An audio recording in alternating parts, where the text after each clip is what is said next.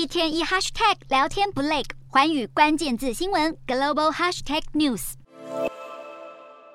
英国护理师为了寻求提高薪资，并且争取改善工作条件，十五日发起了前所未有的罢工。估计全国有七十六家医疗机构，大约十万名员工参与，影响大量病患门诊预约。这是英国护理人员工会皇家护理学院成立一百零六年以来首次发动罢工。面对通货膨胀不停飙升，英国护理师的加薪却出现停滞。各家医院人力短缺，导致护理人员的工作量增加。在长期的低薪压力之下，许多护士已经忍无可忍，只好走上街头，向政府表达不满，并要求加薪幅度提高到百分之十九。不过，英国官方却认为这个数字已经超过政府能够负荷的范围，是不切实际的要求。事实上，英国各部门的劳工都因为低薪的问题，在十二月陆续发起罢工，导致英国邮政、铁路和机场频频发生营运瘫痪的情况，同时也加剧了劳资双方的紧张关系。